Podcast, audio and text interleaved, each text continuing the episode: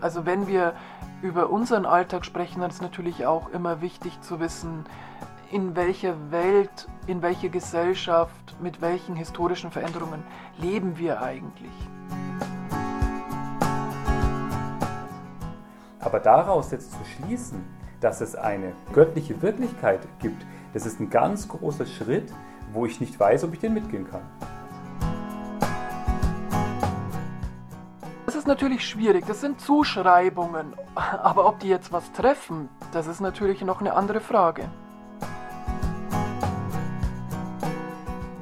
Das nimmst du mir übel, gell, dass ich das gesagt habe. Ich habe ja nicht dich gemeint. Mm, es hat ein Geschmäckle.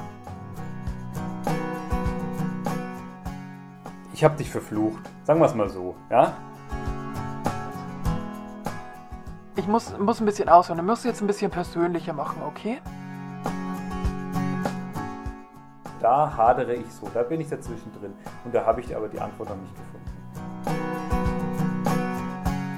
Ein bisschen Quanten in ein Gespräch mischen und du kannst nur recht haben. Ja, genau, ja, kann ja keiner widerlegen, genau.